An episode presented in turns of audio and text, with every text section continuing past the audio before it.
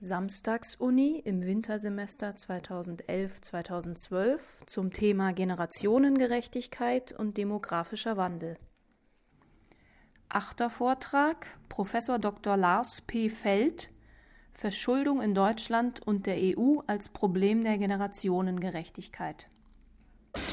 Vielen Dank für die äh, freundliche Einführung und für die Einladung in die Samstagsuniversität. Äh, sehr geehrte Damen und Herren, ich freue mich sehr, bei Ihnen heute zu sein, begrüße Sie recht herzlich zu äh, diesem Vortrag zum Thema Staatsverschuldung und Generationengerechtigkeit und äh, freue mich vor allen Dingen, dass Sie so zahlreich erschienen sind. Ich habe an einem Samstagmorgen nicht damit gerechnet. Ich schreibe es eher dem Wetter zu, äh, sodass Sie nicht einkaufen können.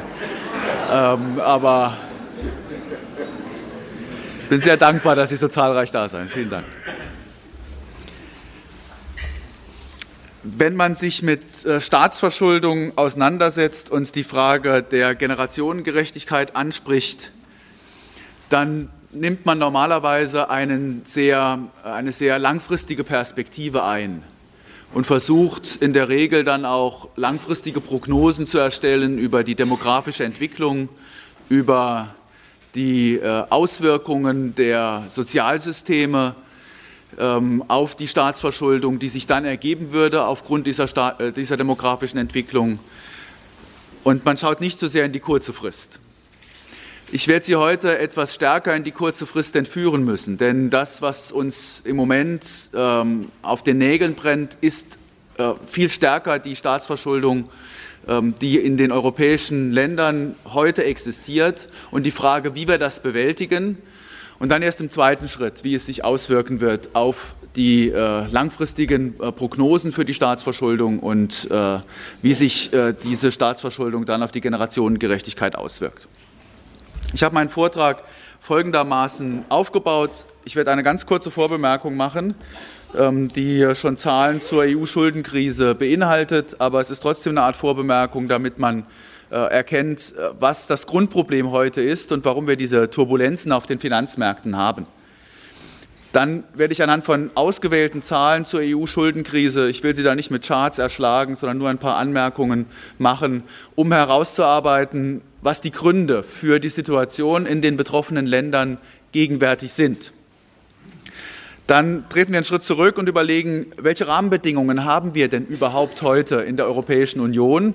Sind diese Rahmenbedingungen richtig gesetzt und an welchen Punkten ist Nachbesserungsbedarf? Dann gehe ich einen Schritt weiter und diskutiere Lösungsansätze für die jetzige EU-Schuldenkrise und komme dann am Schluss auf das Thema Verschuldung in Deutschland, bringe es dann zusammen, sodass Sie äh, die äh, Probleme äh, für die Generationengerechtigkeit erkennen können. Das heißt, ich konzentriere mich wesentlich weniger auf Prognosen für die Sozialversicherung in Deutschland und äh, bin viel näher am aktuellen Rand und beschäftige mich viel stärker mit expliziter als mit impliziter Staatsverschuldung in diesem Vortrag. Nun, was eigentlich eine Vorbemerkung ist und was Zahlen zur EU-Schuldenkrise auf dieser Grafik Ihnen verdeutlichen sollen, ist Folgendes.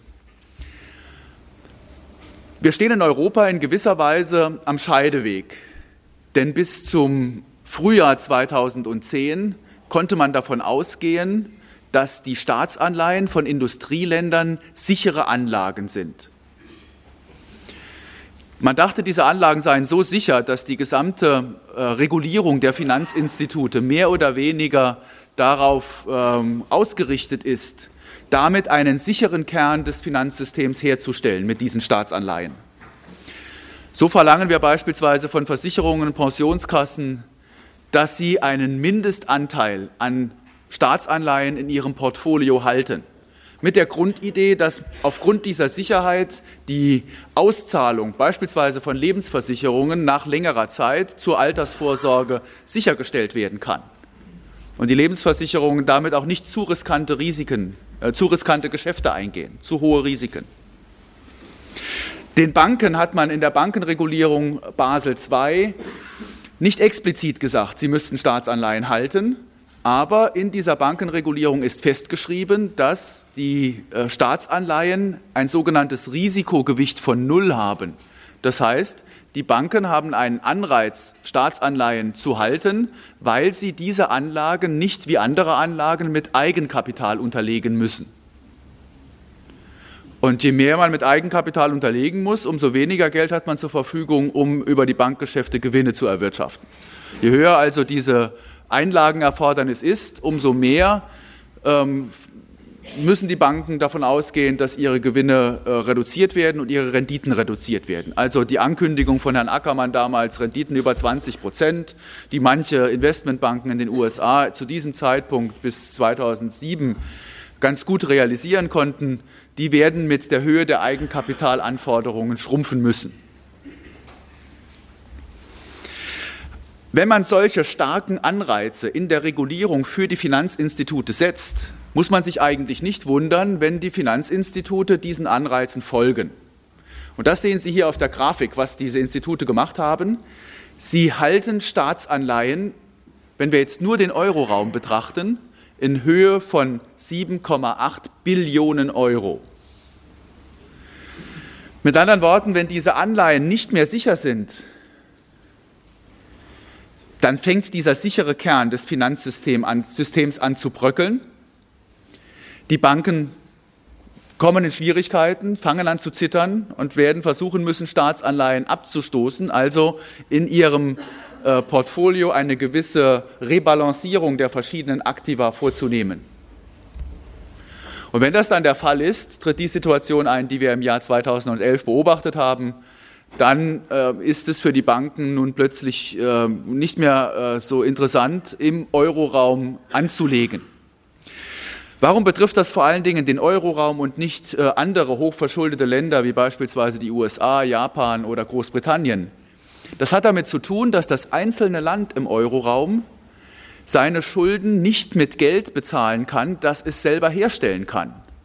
Denn der Euro wird ja von außen quasi supranational durch die Europäische Zentralbank vorgegeben. In letzter Instanz, und das sehen wir in den USA und in Großbritannien sehr stark, kaufen die Nationalbanken dieser beiden Länder Staatsanleihen auf, auch in großem Umfang.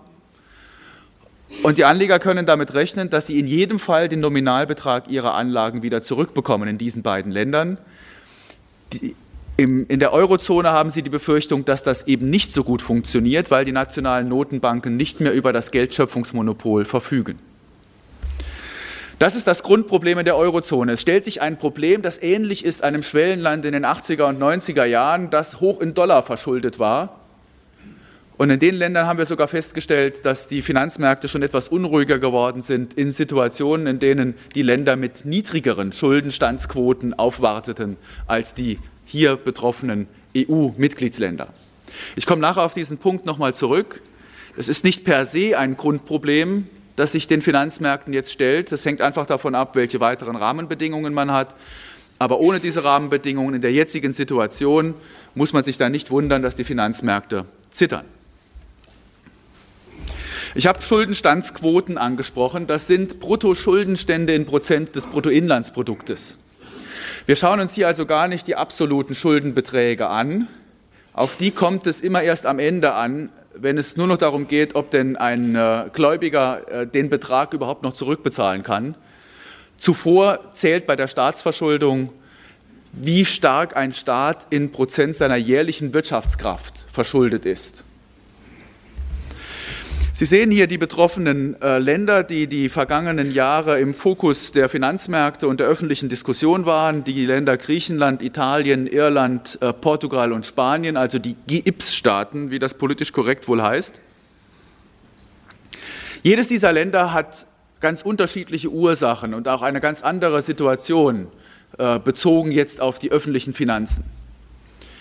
Beispielsweise können wir im Falle Irlands am eindeutigsten sagen, dass die Finanz- und Wirtschaftskrise der Jahre 2008, 2009 ein wesentlicher Grund für die Schieflage einmal des Bankensystems und danach der öffentlichen Finanzen gewesen ist. Denn die irischen Banken haben in relativ großem Stile in die sogenannten toxischen Wertpapiere, in strukturierte Finanzprodukte investiert, die dann notleidend geworden sind. Und dadurch ist die Schieflage der Banken mit entstanden in Irland.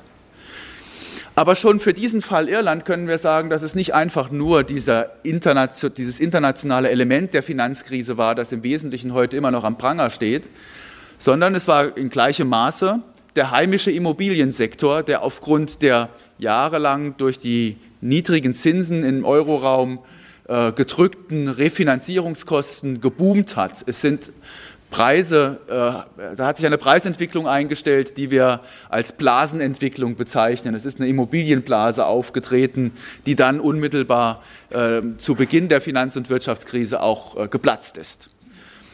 Es spielen also schon auch gewisse hausgemachte Faktoren in dem Sinne eine Rolle, dass äh, die Situation in Europa äh, mit äh, diese Situation in Irland verursacht hat. Die Europäische Zentralbank kann ja nur einen Leitzins für den gesamten Euroraum setzen. Und der muss nicht notwendigerweise adäquat für alle Euro-Länder sein. Er war es für Deutschland und Frankreich, er war es weit weniger für Irland und Spanien. Und deswegen haben sich dort auch die privaten Schuldner höher verschuldet, als sie es getan hätten mit höheren Zinsen. Nun hat die Europäische Zentralbank zu Recht in den äh, ruhigeren Zeiten der Jahre 5, 6, 7 immer wieder mal in Monatsberichten sehr vorsichtig und freundlich darauf hingewiesen, dass sowohl Irland als auch Spanien Korrekturen vornehmen müssten, um diese Immobilienblase nicht noch weiter anzuheizen und dass diese Korrekturen in der nationalen wirtschaftspolitischen Verantwortung liegen. Beispielsweise durch steuerpolitische Maßnahmen hätte man dagegen steuern können. Das haben diese Länder nicht getan. Und insoweit ist das schon auch national hausgemacht. Das ist eher die Situation in Irland und ich habe schon den Ausblick auf Spanien gewagt. In Spanien ist ebenfalls eine Immobilienblase geplatzt. Die spanischen Sparkassen gerieten in Schieflage und äh, das, was wir an hohen Defiziten in Spanien, in Spanien im Moment sehen, also an hohen Haushaltsdefiziten des Staates sehen, das geht auf diese Situation zurück, zu einem wesentlichen Teil. Äh, die spanischen Sparkassen müssen refinanziert werden.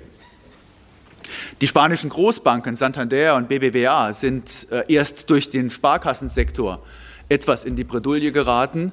Sie standen vorher äh, wesentlich besser da, sind äh, im Vergleich zu fast allen anderen Großbanken hervorragend durch diese erste Welle der Krise durchgekommen, weil die spanische Bankenaufsicht ihnen untersagt hat, in strukturierte Finanzprodukte zu investieren. In Spanien kommt ein, ein drittes Element hinzu, das man mit berücksichtigen muss. Ähm, der spanische Arbeitsmarkt ist äh, seit einigen Jahren ähm, wenig wettbewerbsfähig, stark überreguliert. Und auf den Punkt komme ich gleich als nächstes nochmal zurück. Die äh, Situation für die Investoren, äh, für Unternehmen vor Ort ist in Spanien nicht besonders günstig. Das ist das, was wir hier sehen, wenn Sie sich Spanien und Irland anschauen. Die sind beide Anfang der 90er Jahre mit ähm, im Vergleich zu später höheren Schuldenstandsquoten gestartet, konnten die im Zuge des Wirtschaftsbooms und der Bildung einer Immobilienblase zurückführen. Und nachdem die geplatzt ist, sind beide auch wieder entsprechend nach oben gegangen. Und sind nun etwa auf Niveaus, die sie äh, äh, zu Beginn der 90er Jahre hatten. In Portugal ist ähm, weder die äh, Verflechtung auf den internationalen Finanzmärkten noch eine heimische Immobilienblase für die Situation verantwortlich. Portugal hat über längere Zeit Schwierigkeiten, seine äh, Schuldenstände zurückzuführen. Portugal war das erste Land, das nach der Gründung der Währungsunion äh, im Stabilitäts- und Wachstumspakt unter Beobachtung geriet. Bei Portugal hat man den Stabilitäts- und Wachstumspakt in der alten Form auch noch voll durchgezogen. Äh, Portugal musste dann entsprechend korrigieren aber Portugal hat große Schwierigkeiten mit seiner Wettbewerbsfähigkeit. Kommen wir zu den beiden eigentlichen Sorgenkindern, nämlich zu Griechenland und Irland. Äh, Entschuldigung, Griechenland und Italien. Der Fall Griechenlands zeigt, dass man in diesem Land über längere Zeit hohe Schuldenstände in Prozent des Bruttoinlandsprodukts realisiert hat. Griechenland ist also ein Fall, bei dem wir sagen müssen, dass es seit längerer Zeit über seine Verhältnisse in diesem Sinne lebt. Und wenn dann aufgrund einer Finanz- und Wirtschaftskrise eine Rezession eintritt, die Konjunktur so deutlich schlechter läuft, dann werden diese massiven Strukturschwächen in den Vordergrund gespült. Und äh, insofern hat die Finanz- und Wirtschaftskrise auch eine Auswirkung für Griechenland, aber eigentlich nicht so viel mehr, als jede andere Rezession gehabt hätte. In Griechenland ist das Strukturproblem weit verbreitet. Wie Sie sicher alle aus den Zeitungen wissen, ähm, es stehen ja jetzt wieder in den Umschuldungsverhandlungen bis zum äh, März äh, diesen Jahres schwierige Entscheidungen für Griechenland an. Griechenland ist ein Fall, äh, bei dem wir aber auch sagen müssen, dass er für einen Wissenschaftler äußerst interessant ist und ähm, wir können ihn, wir können ihn sozusagen demonstrativ zur, zum Beleg für unsere theoretischen Ansätze heranziehen. Aus dem einfachen Grund heraus, dass man fast immer davon ausgehen muss, ich sollte sogar sagen, wenn man es theoretisch genau betrachtet, immer davon ausgehen muss, dass ein Land seine öffentlichen Finanzen konsolidieren muss, wenn der Zinssatz, den ein Land auf den, denen sich ein Land auf den Märkten gegenüber sieht, ein Zinssatz für langjährige, wegen mir zehn Jahre laufende Anleihen, höher liegt als die Wachstumsrate des Bruttoinlandsproduktes. Das ist der das entscheidende Kriterium für die Frage, muss konsolidiert werden oder nicht. Denn wenn die Wachstumsrate über dem Zinssatz liegt, dann sinken allmählich die Schuldenstandsquoten im Zeitverlauf. Und auf die Quoten kommt es an. Denn dann wächst ja der Nenner stärker als der Zähler. Sozusagen finanziert sich die äh, Verschuldung eines Staates über das Wirtschaftswachstum in gewisser Weise von selbst. Wenn aber die Zinssätze über den Wachstumsraten liegen, dann wächst der Zähler stärker als der Nenner. Und genau das sehen wir in vielen europäischen Ländern seit den 70er Jahren, in den USA seit den 80er Jahren. Wenn wir einen, einem solchen Trend ansteigende Schuldenstandsquote haben und die Situation die ist, dass Zinsen höher sind als Wachstumsraten, dann muss früher oder später konsolidiert werden. Passiert das nicht rechtzeitig, explodiert die Staatsverschuldung. Und das sehen Sie. Ich würde sagen, das, was wir in Griechenland beobachten, eine Steigerung der Schuldenstandsquoten, hier in der Prognose des Internationalen Währungsfonds aus dem Herbst äh, für die Jahre 2012, 2013 noch, noch äh, abgebildet. Wenn sie von 100 äh, Prozent auf knapp 200 Prozent ansteigt innerhalb von nur wenigen Jahren, dann sind wir auf einem solchen explosiven Pfad. Und die Situation heute dort ist die, dass, der selbst, dass selbst der vergangenes Jahr vereinbarte Schuldenschnitt von 50 Prozent, was heißt, dass die privaten Gläubiger auf 50 Prozent ihres Kapitals verzichten sollen, der würde, wenn bei den Zinssätzen nichts passiert, für die neuen Anleihen Griechenland nach den Prognosen des äh, Internationalen Währungsfonds bis ins Jahr 2017, 18 auf 120 Prozent Schuldenstandsquote erst drücken. Das heißt, man käme erst wieder in die alte Situation zurück, die man in den letzten paar Jahren aufgebaut hat.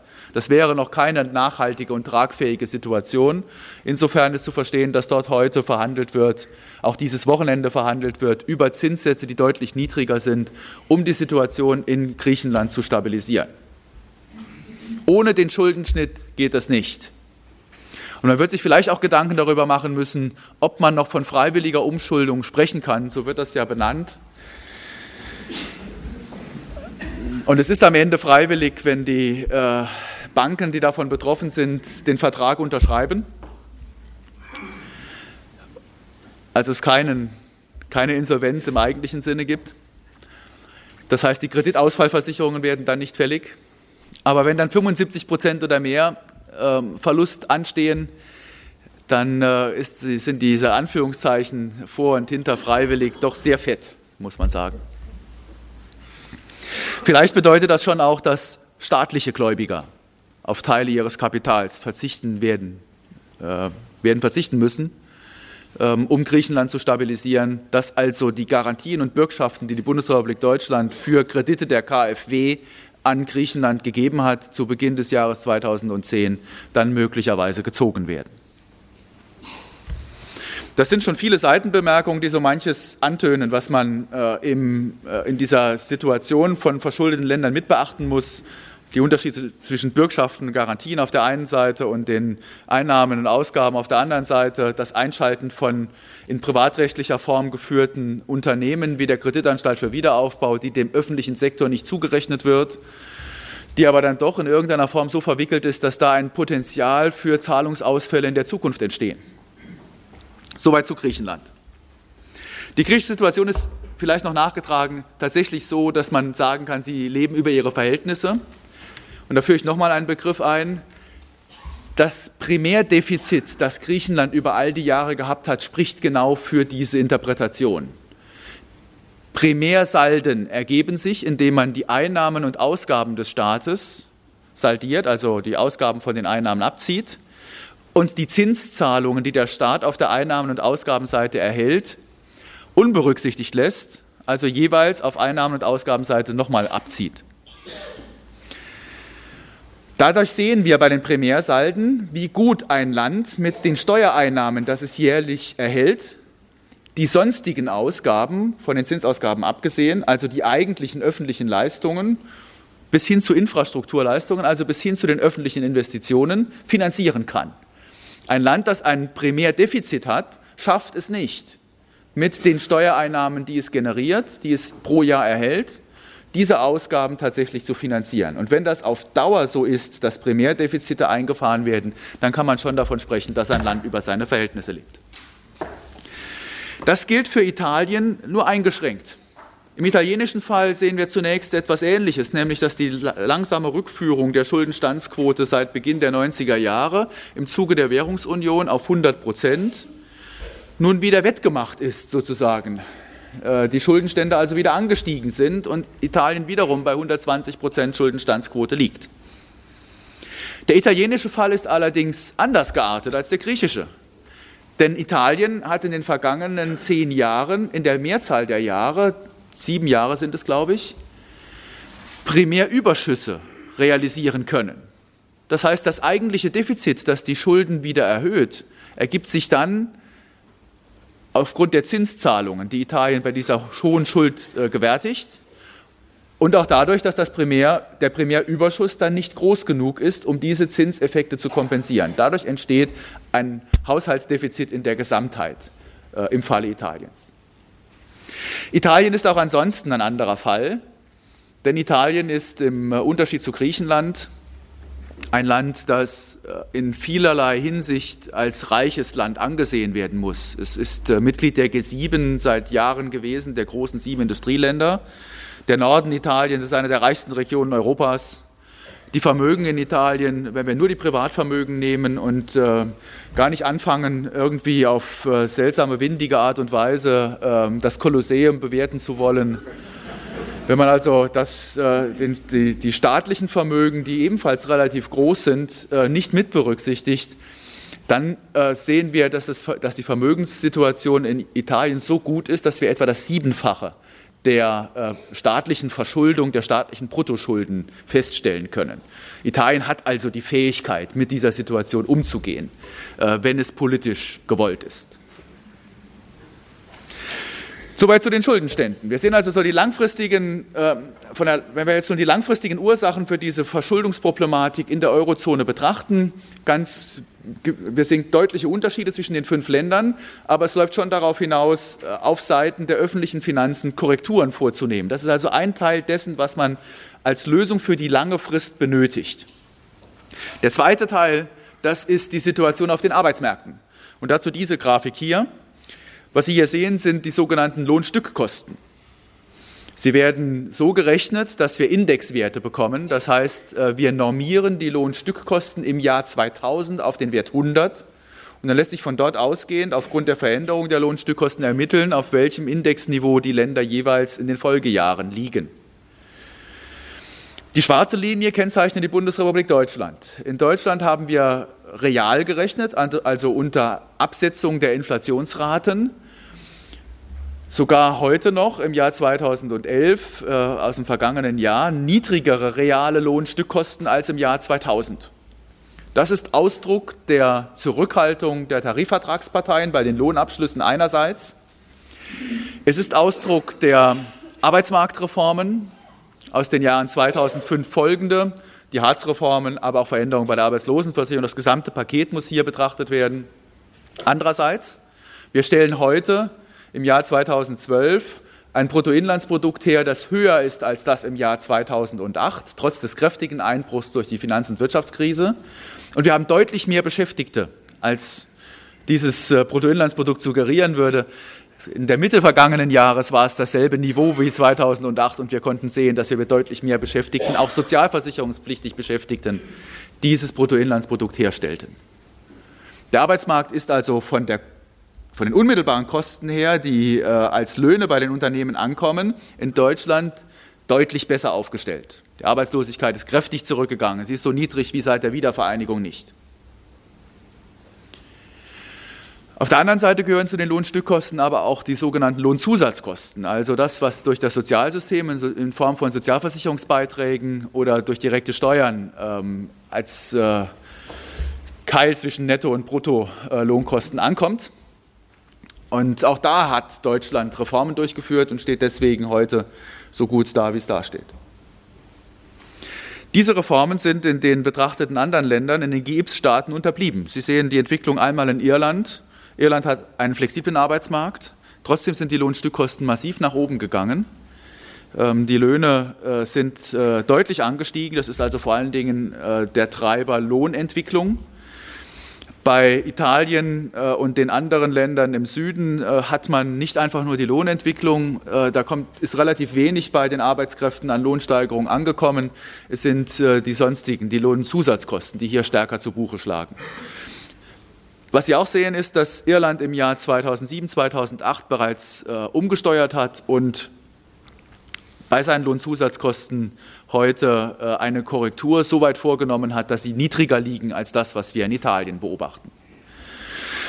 Diese Grafik soll darauf hindeuten, auf diesen zweiten Teil der langfristigen Korrekturen, die man vornehmen muss, nämlich durch Arbeitsmarktreformen dafür zu sorgen, dass die eigenen Unternehmen im Land wieder wettbewerbsfähig werden das strahlt dann aus auf das, äh, was äh, makroökonomisch zu diskutieren ist, nämlich auf die Leistungsbilanzsalden im internationalen Handel. Da exportiert Deutschland mehr, als es importiert, war lange Jahre Exportweltmeister, bis uns die Chinesen überholt haben. Wir haben eine hochwettbewerbsfähige Wirtschaft, die ins Ausland exportiert, während die südlichen Länder und auch Irland äh, Leistungsbilanzdefizite haben, also mehr importieren als exportieren. Sie haben eine Chance, äh, mit niedrigeren Lohnkosten wettbewerbsfähiger zu werden und äh, diese Situation zu verändern. Dadurch werden automatisch auch die Leistungsbilanzüberschüsse Deutschlands reduziert werden. Auf den Finanzmärkten hat sich das so geäußert, dass sie, ähm, also die haben sich diese langfristigen Situationen in den Ländern so geäußert, dass diese Länder höhere Risikoaufschläge auf ihre Zinsen zahlen müssen. Während in dieser Zeit noch äh, am Anfang des Jahres 2010 die Aufschläge sehr gering waren, also unmittelbar nach der Gründung der Währungsunion eine Konvergenz der Zinssätze nahe an den deutschen Wert beobachtet werden kann, schon sehr schnell, und dann ähm, die Auseinanderentwicklung erst ab dem Jahr 2009 stattfindet, sind diese Risikoaufschläge gerade im Falle Griechenlands explodiert, aber auch den, im Falle anderer Länder sehen wir einen deutlichen Anstieg. Das hat einfach damit zu tun, dass die Finanzmärkte Anfang 2010 beobachten müssen, ein Land, das Industrieländern zugerechnet wird, nämlich Griechenland, hat ein Solvenzproblem. Allmählich sickert das dann auf den Finanzmärkten durch, dass das wirklich ein Solvenzproblem und nicht einfach nur eine Liquiditätskrise ist. Und wenn eines dieser Länder möglicherweise ausfällt und seine Schulden nicht mehr zurückzahlen kann, dann schaut man sich die anderen natürlich genauer an. Und daher werden auch die anderen Länder mit höheren Risikoaufschlägen konfrontiert. Interessant in dieser Entwicklung ist einerseits, dass es sich in der griechischen, an der griechischen Situation kaum mehr etwas verändert hat. Das ist äh, massiv nach oben gegangen. Interessant ist vor allen Dingen aber, dass seit Mitte 2011 sich die Kurven für Portugal, das ist hier in Lila, und äh, Irland, das ist hier in äh, Orange abgebildet, auseinanderentwickelt haben. Das heißt, die Finanzmärkte erkennen an, dass sich die irische Situation deutlich verbessert hat von den langfristigen Rahmenbedingungen her, aber auch das niedrigere Zinsniveau, das Irland im Rettungsschirm 2011 bekommen hat, im Juli 2011 nach dem Gipfel, führt dazu, dass seine Situation als tragfähiger angesehen wird. Langsam nähern sich die irischen und die italienischen Zinssätze an. Das ist das zweite interessante Beispiel, während bis zur Mitte des Jahres 2010 die die etwas ähm, auberginefarbene Linie Spaniens noch über der italienischen roten Linie liegt. Man sieht es kaum, das Bild ist ja ein bisschen verzerrt durch Griechenland, unvermeidbarerweise. Hat sich die Situation ab Juni 2011 gedreht. Seither zahlen die Italiener höhere Risikozuschläge als die Spanier. Man muss wohl sagen, dass die italienische Regierung ab dem Juni vergangenen Jahres kaum eine Gelegenheit ausgelassen hat, die Finanzmärkte zu beunruhigen. Und das zeigt sich auch in den Kreditausfallversicherungen bzw. in den Prämien für Kreditausfallversicherungen mit fünfjähriger Laufzeit, wobei dort noch deutlicher wird, dass die Finanzmärkte im Falle Griechenlands eine hohe Ausfallwahrscheinlichkeit erwarten. Man kann diese Prämien umrechnen und erhält Ausfallwahrscheinlichkeiten für Griechenland, die nun deutlich über 80 Prozent liegen, während für die anderen Länder äh, die Situation dann doch deutlich stabiler ist. Man rechnet also im Falle ähm, Spaniens, Italiens äh, höchstens oder allenfalls mit 20 Prozent. Sie werden sich wundern, dass ich an der Stelle noch nicht die äh, Ratingagenturen genannt habe. Ähm, das mache ich aus zwei Gründen nicht. Das ist, ähm, man muss bei den Ratingagenturen immer so ein bisschen aufpassen. Wenn man es genau betrachtet, darf man feststellen über alle möglichen Anlagen hinweg, auch äh, vor der Finanzkrise, dass die Ratingagenturen bei weitem nicht äh, so äh, die Lage so toll und vorzeitig einschätzen, wie sie das äh, ihren Kunden weismachen. Die Ratingagenturen laufen nach in dieser Entwicklung. Vorlaufender Indikator ist das, was Sie gesehen haben, gerade eben, die Prämien für Kreditausfallversicherungen. Die zeigen frühzeitig an, ob ein höheres Risiko in einem Land besteht. Dann folgen schon die Rendite zu, die, die Risikoaufschläge in den Renditen. Also das Renditedifferenzial geht dann nach oben. Mit anderen Worten, man hat die Situation meistens schon eingepreist auf den Märkten, wenn die ähm, Ratingagenturen hinterherkommen und ein, eine Herabstufung oder einen negativen Ausblick starten. Allerdings sind wir in einer Situation, in der sich, sich selbst erfüllende Prophezeiungen auf den Finanzmärkten zeigen können. Wenn die Finanzmärkte nämlich nicht daran glauben, dass ein Land äh, aus der Situation herausfindet, dann verlangen sie höhere Risikoaufschläge oder anders gewendet, es werden sich Anleger zurückhalten und die dann verbleibenden Anleger erwarten höhere Renditen, um ihr Geld in diesem Land anzulegen. Wenn aber der höhere Zins dann genau betrachtet wird, dann verschlechtert sich ja die Tragfähigkeit der öffentlichen Finanzen weiter, weil höhere Zinsen zu zahlen sind dann werden in der nächsten Runde wieder mehr Anleger wegbleiben, weil sie vorsichtig werden. Das kann sich immer weiter verstärken. Es tritt eine sich selbst verstärkende Spirale auf, die ein Land, das möglicherweise sogar nur ein Liquiditätsproblem hat wie Italien, in eine Solvenzkrise treiben kann.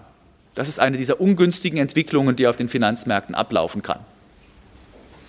In einer solchen Situation tritt, äh, dreht das Urteil einer Ratingagentur diese Spirale, die ich jetzt beschrieben habe, nochmal weiter in die nächste Runde. Und das kann dann auch je nachdem, wie diese Mitteilung in der Öffentlichkeit getimt ist, unangenehm sein. Es kommt hinzu, dass wir den Ratingagenturen in der Regulierung eine besondere Rolle zusprechen. Sie sind dort explizit genannt. An ihnen richten sich die Regulierer aus. Und zum Zweiten kommt hinzu, dass die Ratingagenturen bezogen auf Staaten dann in der Regel auch ein politisches Urteil fällen. Sehr klar darauf hinweisen, dass eine Regierung Fehler gemacht hat. Das mag die Regierung selber nicht. Die Opposition versucht es auszuschlachten. Und es wird dann natürlich äh, zu höheren Wellen äh, führen in der öffentlichen Diskussion. Deswegen bin ich bei Ratingagenturen etwas vorsichtiger. Das, was sie im Moment machen, ist sicherlich nicht sehr äh, nützlich für die Situation in der Eurozone. Auf der anderen Seite scheue ich mich auch, den Überbringer schlechter Nachrichten äh, töten zu wollen. Gehen wir einen kleinen Schritt zurück und fragen nach den Rahmenbedingungen. Ich habe am Anfang gesagt, bei der Beschreibung der Situation, dass wir uns in, äh, einem, in einem Konstrukt befinden mit der Europäischen Währungsunion, in der die Länder selbst Geld erhalten, das sie nicht selbst herstellen können. Die Grundidee dafür war richtig. Sie war ordnungspolitisch richtig. Sie war nicht einfach richtig, weil wir nachher, wenn wir nach Italien fahren, kein Geld mehr umtauschen müssen für die Urlauber, die Urlauber haben sowieso das, die geringste Rolle gespielt bei dieser Fragestellung.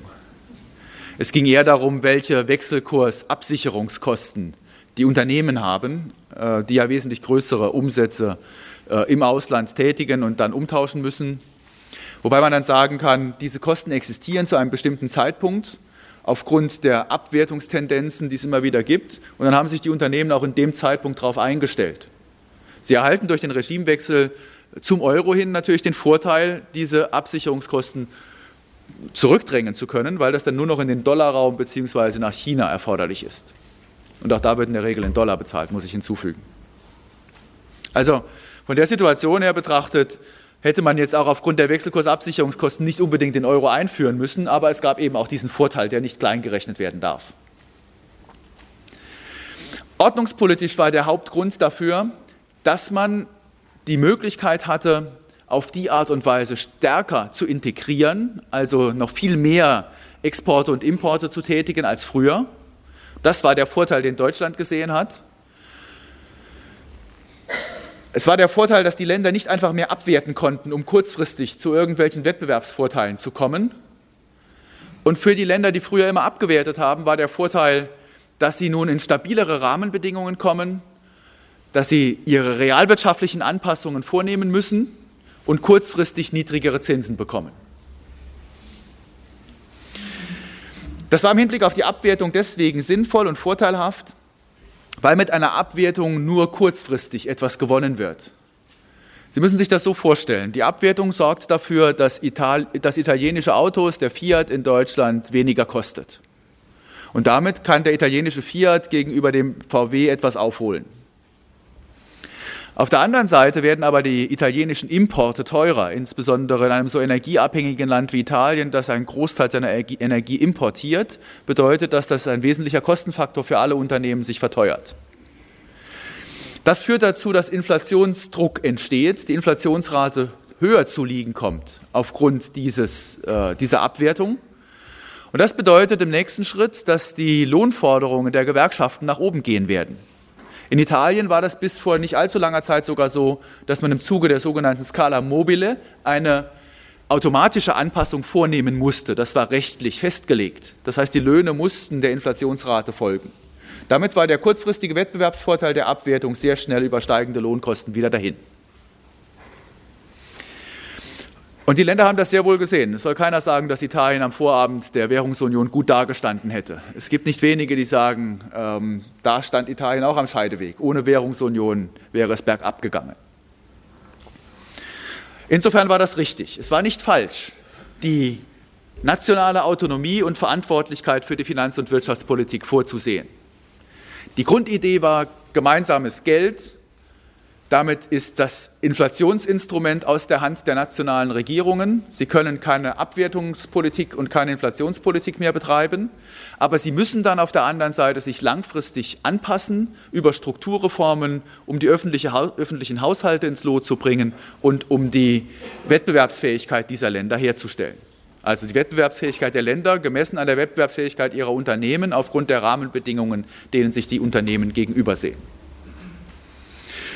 Nun waren sich die Väter des Grundgesetzes, es sind ja, äh, das Grundgesetz, die Väter des Maastrichter Vertrages, in dem Fall sind es nämlich nur Väter, beim Grundgesetz sind es ja auch Mütter, äh, waren sich einig, dass äh, man ja nicht erwarten konnte, dass diese Anpassungen, äh, die erforderlich sind, diese strukturellen Reformen sehr schnell umgesetzt werden. Es sind ja schmerzhafte Reformen. Wir haben das selbst 2005 äh, mit der Agenda 2010 erlebt, wie schmerzhaft das ist, solche Reformen durchzuführen. Aus dem Grund hat man wenigstens für die Finanzpolitik versucht, mit dem Stabilitäts- und Wachstumspakt ein Regularium zur Seite zu stellen, das dafür sorgt, dass die Länder etwas mehr Stabilität einüben, sich äh, möglicherweise sogar eine Stabilitätskultur entwickelt, obwohl da die meisten auch schon gedacht haben, das äh, wird mit so einem Stabilitäts- und Wachstumspakt ganz schwierig werden. Nun hat der Stabilitäts- und Wachstumspakt nicht lange gehalten. Ich habe eben auf Portugal hingewiesen. Dieses Land ist ganz normal das alte Regularium durch und hat seine Defizite korrigiert. Aber in allererster Linie Deutschland, in zweiter Linie Frankreich haben den Stabilitäts- und Wachstumspakt 2003 bis 2005 gebrochen und ausgehöhlt. Das, was man sich also damit erhoffen konnte, wurde zunichte gemacht. Damit die nationale Autonomie und Verantwortlichkeiten der Finanzpolitik erhalten bleibt, hat man im Maastrichter Vertrag und in seinem Rechtsnachfolger im Lissabonner Vertrag ganz klar festgehalten, dass ein Land nicht gezwungen werden kann, für eine finanzielle Schieflage eines anderen Landes einzutreten. Das ist die sogenannte Nichtbeistandsklausel. Hier zeigt sich, dass man immer ganz genau auf den Wortlaut achten muss. Denn im Grunde haben die Mitgliedsländer, die schon im Frühjahr 2010 Griechenland bilateral Kredite gegeben haben, Griechenland rausgehauen, ökonomisch gesehen. Rechtlich gesehen war das wohl kein Verstoß gegen die Nichtbeistandsklausel. Ich warte noch irgendwann auf ein Urteil, aber bin ziemlich zuversichtlich, dass die Prognose hält, dass es äh, kein Rechtsverstoß war, weil sie sind ja nicht gezwungen worden, sie haben das freiwillig gemacht. Gleiches gilt für die Anleihekäufe der Europäischen Zentralbank. Die Europäische Zentralbank ist, ähm, ihr ist es nicht erlaubt, die Staatsverschuldung, den Haushalt der Länder zu finanzieren. Allerdings bedeutet das, dass sie auf dem Primärmarkt keine Staatsschulden aufkaufen darf, also keine Staatsanleihen aufkaufen darf. Auf dem Sekundärmarkt muss sie doch sowieso intervenieren können. Und dann kauft sie auch Staatsanleihen ganz normal, um den Erhalt ihrer Geldpolitik zu gewährleisten. Sie macht das allerdings jetzt im Übermaß.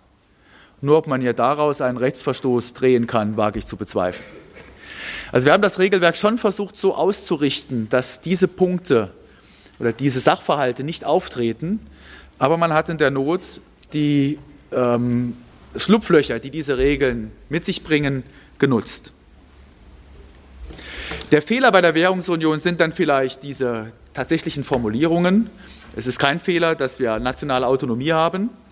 Es ist ein Fehler, dass keine Insolvenzordnung für Staaten existiert. Die äh, Finanzmarktteilnehmer sich damit auch nicht von vornherein auf ein ganz bestimmtes, auf eine ganz bestimmte Situation einstellen können. Und was sehr wichtig ist, es sind keine Vorkehrungen für eine schwere, tiefe Bankenkrise äh, getätigt worden. Man hat im Grunde nicht erwartet, dass sie so tief werden würde, wie sie dann 2009 wurde. Insofern ist eine Rekapitalisierung des Bankensystems vordringlich. Und zwar einmal langfristig gesehen im Zuge einer Veränderung der Bankenregulierung und andererseits kurzfristig, um äh, möglichst schnell die Standhaftigkeit der Banken herzustellen, um sicherzustellen, dass die Banken einem, äh, einen Ausfall eines möglichen, einen, einen möglichen Ausfall eines staatlichen Schuldners verkraften können. Dazu haben die Staats- und Regierungschefs im vergangenen Jahr beschlossen, dass die Banken bis zum Juni diesen Jahres ihre Eigenkapitalquote auf 9 Prozent hochsetzen müssen. Sie haben allerdings Zeit bis zum Juni diesen Jahres. Und das kann dazu führen, dass eine Kreditklemme entsteht, dass die Banken, die ja jetzt große Mühe haben, das, Bank, äh, das Geld auf den Märkten durch äh, neues, frisches Eigenkapital äh, zu erhalten, die haben äh, keine Lust, den Staat mit ins Boot zu nehmen und äh, staatliches Geld äh, zu bekommen, weil der Staat dann eben auch bei den Entlohnungsstrukturen mitsprechen würde. Aus diesem Grund ist ein großer Anreiz für die Banken gegeben, eine Bilanzverkürzung vorzunehmen, also Geschäft abzustoßen, weniger Geschäft zu tätigen, das heißt also auch weniger Kredite zu vergeben. Wir haben diese Situation derzeit in Deutschland noch nicht. Äh, sie tritt aber in anderen europäischen Ländern auf. Aus diesem Grund haben wir von Seiten des Sachverständigenrats vorgeschlagen, dass man diesen Zeitpunkt früher setzen müsste, nicht erst Juni diesen Jahres, und dass man dafür sorgen sollte, dass die Banken, die es nicht schaffen, aus eigener Kraft die neuen Eigenkapitalvorschriften einzuhalten, dann durch staatliches Geld rekapitalisiert werden. Das ist keine Verstaatlichung von Banken, wie das manchmal genannt wird, es geht ja nicht um die Verstaatlichung des Bankensystems, es geht um eine temporäre staatliche Finanzspritze, die dafür sorgt, dass das Bankensystem robust bleibt. Ich habe den Stabilitäts- und Wachstumspakt schon genannt, kann deswegen bei dieser Folie etwas kürzer bleiben. Ich will einen Punkt äh, anmerken zum Stabilitäts- und Wachstumspakt. Deutschland und Frankreich haben diesen Pakt ausgehöhlt auf einer frühen Stufe des Verfahrens, das hier aufgelistet ist der Excessive Deficit Procedure auf Neudeutsch. Bei diesem Verfahren, also Verfahren übermäßiger Defizite wegen mir, bei diesem Verfahren muss dann, wenn die Kommission ein übermäßiges Defizit feststellt und der Rat innerhalb von drei Monaten dieser Feststellung der Kommission gefolgt ist, das ist der Ministerrat, also der Rat der Wirtschafts- und Finanzminister und in der Folge der Europäische Rat, also der Rat der Staats- und Regierungschefs, dann muss dieses Land die Beobachter der Kommission ins Haus lassen, sozusagen, muss sie informieren, muss sie über die Finanzpolitik ins Bild setzen. Und zwar wesentlich genauer als einfach nur am Ende des Jahres oder quartalsweise irgendwelche Zahlen zu melden. Und genau das wollten Deutschland und Frankreich nicht. Sie wollten die Kommission nicht im Haus haben. Das wäre ein erster magerer Schritt der Reduktion ihrer Haushaltsautonomie gewesen. Und diesem mageren Schritt konnten sie nicht zustimmen, bereits damals nicht. Und nun haben wir äh, in der Verschärfung des Paktes in den vergangenen äh, Gipfeln, äh, ist ja sehr viel darüber diskutiert worden, versucht etwas zu erreichen, was so etwas wie Automatismus herstellt dass äh, die Sünder, äh, die dann irgendwann potenziell auftreten, nicht über die tatsächlichen Sünder zu entscheiden haben in diesen Ministerratsentscheidungen bzw. Entscheidungen des Europäischen Rats. Das wäre passiert, indem man eine sogenannte Entscheidungsumkehr vornimmt, also auf einer Stufe des Verfahrens müsste man den Vorlagen der Kommission folgen, es sei denn, der Ministerrat organisiert eine Mehrheit gegen diese Vorlage. Das ist anders als in dem alten Pakt, wo man immer aktiv für etwas entscheiden musste. Diese Verschärfung ist zunächst für die Sanktionsstufe verabschiedet worden, aber nicht für alle Stufen. Das heißt, es geht eigentlich, es äh, läuft ins Leere, weil diese, dieser frühe Zeitpunkt, an dem Deutschland und Frankreich eingesetzt haben, damit ja noch nicht korrigiert wird. Das, was nun auf dem Tisch liegt seit dem Dezember vergangenen Jahres, nämlich die Entscheidungsumkehr für alle Stufen, die nun außerhalb der europäischen Verträge für 26 Mitgliedsländer äh, verabschiedet werden muss. Diese äh, Verschärfung der, des Paktes äh, geht deswegen in die richtige Richtung, ist aber nur ein erster Schritt, äh, den wir in diese Richtung haben. Daneben hat man zwei Mechanismen gestellt. Einmal einen langfristigen, der aller Voraussicht nach schon ab dem Sommer diesen Jahres einsetzen wird und nicht erst ab 2013, wie es ursprünglich geplant war. Das ist der Europäische Stabilisierungsmechanismus ESM. Und daneben besteht bereits heute die Europäische Finanzstabilisierungsfazilität EFSF. Der ESM ist eine Finanzinstitution, die mit Eigenkapital unterlegt ist. Der, äh, die EFSF ist eine äh, Gesellschaft luxemburgischen Rechts, eine privatrechtlich geführte Gesellschaft, die einfach nur mit Garantien und Bürgschaften ausgestattet ist. Darin unterscheiden sich die beiden. Sie unterscheiden sich auch dadurch, dass der, die EFSF von Anfang an temporär ausgerichtet war und der ESM langfristig und dauerhaft ausgerichtet ist. Beim ESM ist, äh, ist vorgesehen, dass man äh, für die Zukunft neue Staatsanleihen umstrukturieren können sollte. Und es ist vorgesehen, dass mit dem Kapital, das diese, dieser ESM hat, äh, Liquiditätshilfen äh, gewährt werden für die betroffenen Länder. Das bietet die Chance, dieses, diesen Mechanismus zu einem europäischen Währungsfonds auszubauen.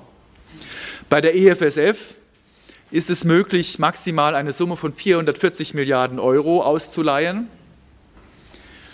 Und ähm, der ESM wird die Möglichkeiten der EFSF übernehmen und daher können beide am Ende ähm, Staatsanleihen auf dem Primär- und Sekundärmarkt kaufen und Banken rekapitalisieren. Sie sind also in der Lage, genau auch diese Liquiditätshilfen in den verschiedenen Facetten zu bieten. Nun ist man im Hinblick auf das, was an Liquiditätshilfen äh, schnell erforderlich wäre, mit der EFSF sehr stark begrenzt. Deswegen zieht man den ESM jetzt auch vor. Man ist begrenzt aus folgendem Grund. Was Sie hier sehen, sind die Mittel, die bislang von Seiten der EFSF gezahlt worden sind. Und Sie sehen auch, das erste Griechenland-Paket ist in Form bilateraler Kredite ausgegeben in der letzten Spalte. Die fetten oder die fett gedruckten Ziffern äh, geben Ihnen das tatsächlich ausgezahlte Volumen wieder. Äh, das sind bisher relativ geringe Beträge, die diese Instanz ausgezahlt hat. Die ähm, normal gedruckten Beträge sind die Beträge, die bereits versprochen sind für Portugal und Irland und die wir äh, auch an Griechenland zumindest in Form einer Bankenrekapitalisierung des griechischen Bankensystems einsetzen müssen. Daraus ergibt sich am Ende eine Verpflichtung, die knapp 190 Milliarden beträgt das heißt, etwa 250 Milliarden Euro bleiben in diesem EFSF übrig, um Liquiditätshilfen für andere Länder, die da noch übrig bleiben, nämlich Spanien und Italien, zu leisten. In dieser Tabelle sehen Sie den Refinanzierungsbedarf von Spanien, Italien und anderen europäischen Ländern in den Jahren 2012 und 2013 in Milliarden Euro. Hier spielen die Milliarden mal eine Rolle. Spanien ist die vierte Zeile, Italien ist die zweite Zeile. Man sieht sehr schön, dass äh, der spanische Betrag, der dieses Jahr zu refinanzieren ist, in Höhe von 230 Milliarden, dass dieser Betrag von der EFSF tatsächlich aufgefangen werden könnte. Also die Grundidee dieses Konstrukts aus dem Mai 2010 würde funktionieren bis zum Ende 2012. Im Falle Italiens reicht dieser Betrag allerdings nicht aus und für beide zusammen schon gar nicht. Das ist der Grund, warum man die ESM vorzieht. Warum brauchen wir diese Liquiditätshilfen? Man braucht sie dann, wenn äh, die Finanzmärkte die Befürchtung haben, dass ein Land seine Schulden nicht zurückbezahlen kann und sich lieber mal zurückhalten. Man braucht sie auch dann, wenn ein Land wie Italien Konsolidierungsschritte unternimmt, wie es das jetzt getan hat.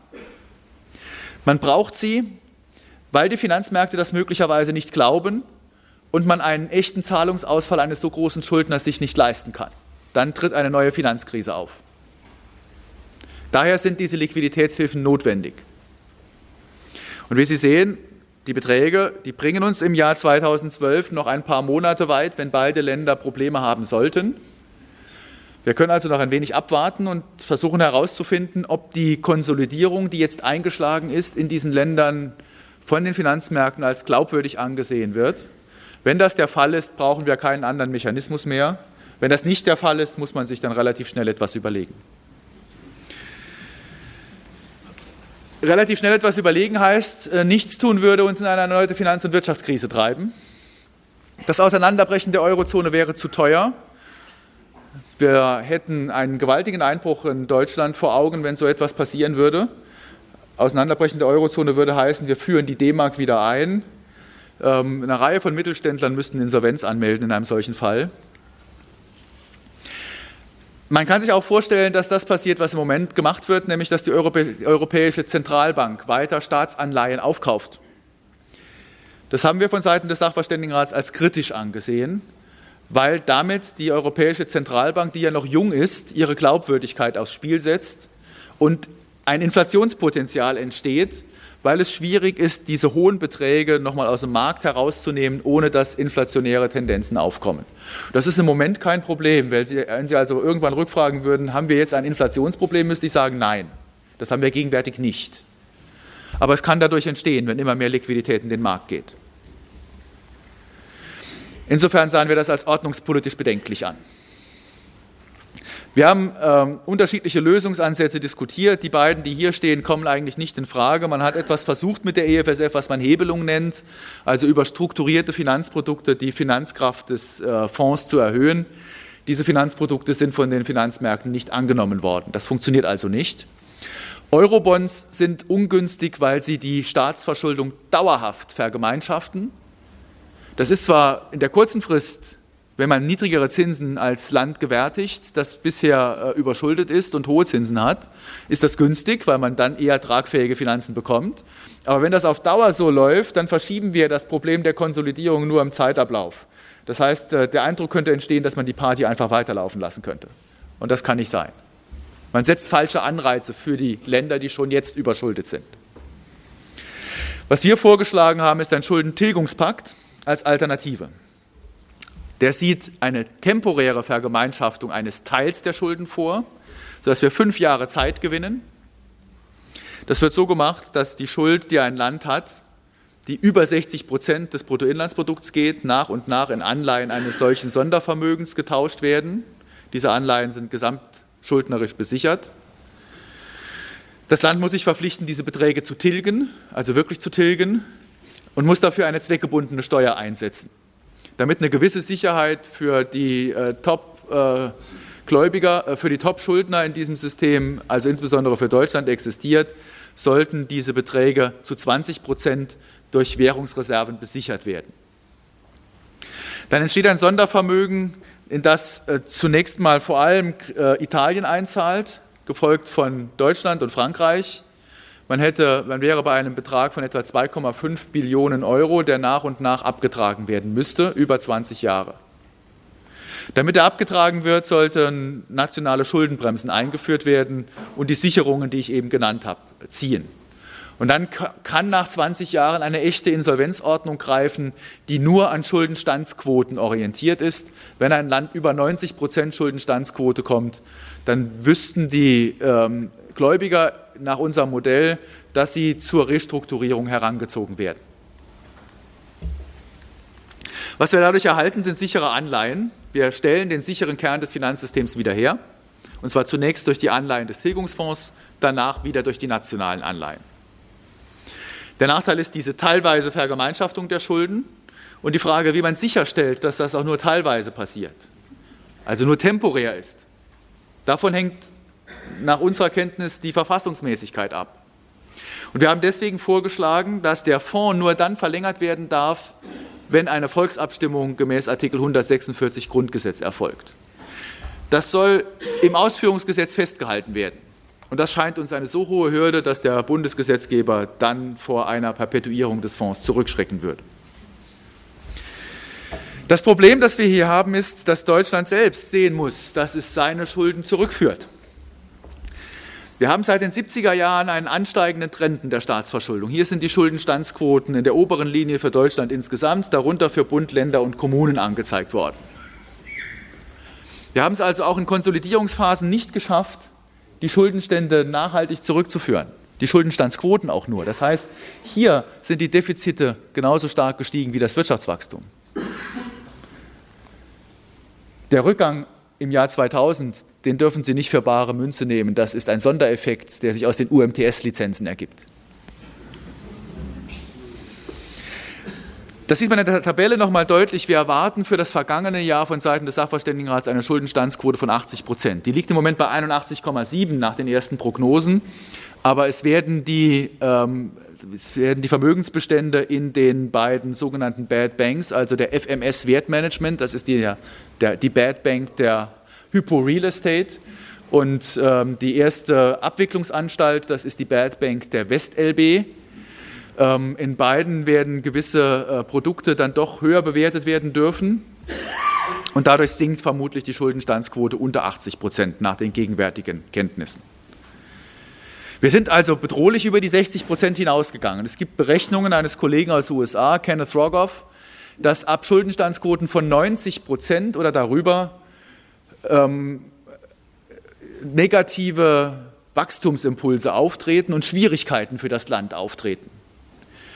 Und diesen Puffer muss man sich ja erhalten zwischen 60 und 80 Prozent oder 60 und 90 Prozent, weil man, wie wir gesehen haben, in der Finanzkrise ja sehr schnell nach oben schießen kann. Deutschland ist mit seiner Schuldenbremse gleichwohl im Moment im Haben sozusagen. Sie hält es ein. Die Bundesregierung hält die Schuldenbremse ein. Sie hat im vergangenen Jahr deutlich weniger Defizit gemacht als geplant. Sie ist also ganz klar auf diesem Pfad, der hier gezeichnet wird, bis ins Jahr 2016 nur noch 10 Milliarden äh, Defizit zu produzieren. Das entspricht dann 0,35 Prozent des Bruttoinlandsproduktes. Bei den Ländern sieht das allerdings äh, ganz unterschiedlich aus. Hier sind die Schuldenstandsquoten weiter angestiegen, je nach Bundesland auch auf bedrohlichen Höhen mittlerweile angelangt. Wenn Sie jetzt die Schuldenstände sehen, dann haben wir Musterländer wie Sachsen beispielsweise oder Bayern. Sachsen noch günstiger als Bayern. Baden-Württemberg ist schon nur an dritter Stelle, wenn man die Schuldenstände betrachtet. Aber wir haben auch Länder wie die Stadtstaaten, insbesondere die Hansestadt Bremen, die Schuldenstandsquoten hat, die enorm sind.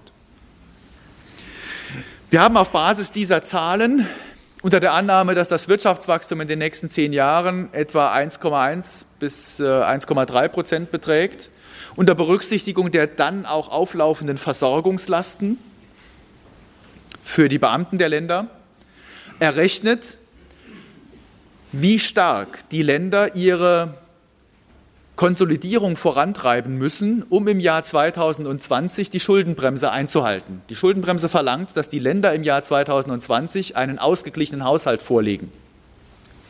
Und dann kommt Folgendes raus. Hier sehen Sie Deutschland, das ist gut erkennbar für jeden, der sich in Geografie auskennt. Wir haben blau unterlegte Länder, das sind die Länder, die relativ gut dastehen. Wir haben rot unterlegte Länder, das sind die, die sehr schlecht dastehen. Und wir errechnen hier unter diesen Annahmen, wie hoch der Konsolidierungsbedarf bis ins Jahr 2020 ist, über alle Jahre aufaddiert, also kumuliert und dann in Prozent der aktuellen Primärausgaben, da haben wir den Durchschnitt der Jahre 2007 bis 2009 jeweils genommen. Primärausgaben, wie gesagt, sind die Ausgaben ohne Zinsausgaben. Für die Länder heißt das im Wesentlichen Ausgaben für die öffentliche Verwaltung, die Bildung, die öffentliche Sicherheit, also die Polizei. Das sind die drei wesentlichen Blöcke. Man sieht, dass ähm, Bayern in diesem Gesamtzeitraum seine Primärausgaben steigern darf um 5 Prozent. Das ist alles real gerechnet, das ist also für Bayern kein Problem sozusagen. Baden-Württemberg steht gut da, weil es maximal 0,5 Prozent einsparen muss. Das kann, kann Baden-Württemberg innerhalb von zwei Jahren leisten. Dazu braucht es keine zehn. Im Falle von Sachsen sind schon Einsparungen von 5 Prozent über die Zeit erforderlich, weil nach und nach bei Sachsen Einnahmen zurückgehen. Und dann sehen wir Länder wie Nordrhein-Westfalen, die sich überhaupt nicht anschicken zu sparen in irgendeiner Form, die 12,2 Prozent einsparen müssen in diesem Zeitraum. Und wir haben die Länder, die am schlechtesten dastehen in der Reihenfolge äh, Saarland, Bremen, Berlin, Sachsen-Anhalt und Thüringen, die etwa 20 Prozent, also ein Fünftel ihrer Primärausgaben einsparen müssen. Wir haben jetzt hier nur eine Prognose bis 2020. Wenn Sie nun weiterrechnen bis 2030, dann fallen vor allen Dingen die Versorgungslasten weiter an in diesen Ländern. Die werden also auch nach 2020 ihre Ausgaben niedrig halten müssen. Es fallen bei den Sozialversicherungen entsprechend äh, hohe Beträge an bis 2030. Allerdings haben wir dort insbesondere in der Rentenversicherung Korrekturen vorgenommen, die fast schon ausreichend sind, um im Jahr 2030 die Situation zu stabilisieren. Ich sage fast. Sie waren es aus, sie waren ausreichend bis zur letzten Bevölkerungsvorausberechnung. Die Bevölkerungsvorausberechnungen sind die Prognosen, die am verlässlichsten sind überhaupt. Gleichwohl liegen die immer daneben äh, in den letzten äh, Dekaden weil man nicht berücksichtigt oder weil man sich in der Lebenserwartung irrt. Die Leute leben noch länger, als man meistens unterstellt in diesen Prognosen. Und zwar nicht so, dass sie am Schluss nun äh, wesentlich mehr Leute über 100 Jahre hätten, sondern man kann sagen, die Alterskohorten werden fetter sozusagen.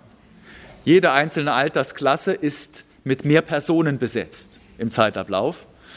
Und das führt dann eben dazu, dass äh, die Sozialversicherungssysteme Finanzierungsschwierigkeiten haben mit der Rente mit 67, mit äh, gewissen äh, Korrekturen des Rentenniveaus durch, die, ähm, durch eine demografieorientierte Formel, durch weitere äh, Schritte, die wir bei den Rentenreformen unternommen haben, sind Korrekturen vorgenommen, die diese Systeme einigermaßen stabilisieren. Ein paar weitere Schritte sind notwendig, äh, um das äh, bis ins Jahr 2030 zu schaffen. Wenn Sie noch weiterrechnen bis ins Jahr 2060, dafür liegen uns mittlerweile auch Prognosen vor, dann kann es ausreichen, mit einer Rente mit 69 diese Systeme zu stabilisieren. Also wir sehen in Deutschland, was wir machen müssen und wir haben auch gesehen, welche Möglichkeiten wir dafür haben. Aber anhand dieses Zusammenspiels Versorgungslasten, Sozialversicherung auf der einen Seite und aktuellen Primärausgaben auf der anderen Seite für Bildung, für Polizei, sieht man hier gerade bei den, Älter, Älter, äh, bei den Ländern, auf was die Situation früher oder später in Deutschland hinausläuft. Nämlich das Problem der Generationengerechtigkeit spitzt sich auf einen Generationenkonflikt zu. Ausgaben für Bildung sind Ausgaben für jüngere Menschen, Versorgungslasten sind Ausgaben für ältere Menschen. Und deswegen ist es notwendig, jetzt rechtzeitig gegenzusteuern, damit dieser Verteilungskonflikt erst gar nicht entsteht. Ich danke Ihnen für Ihre Aufmerksamkeit.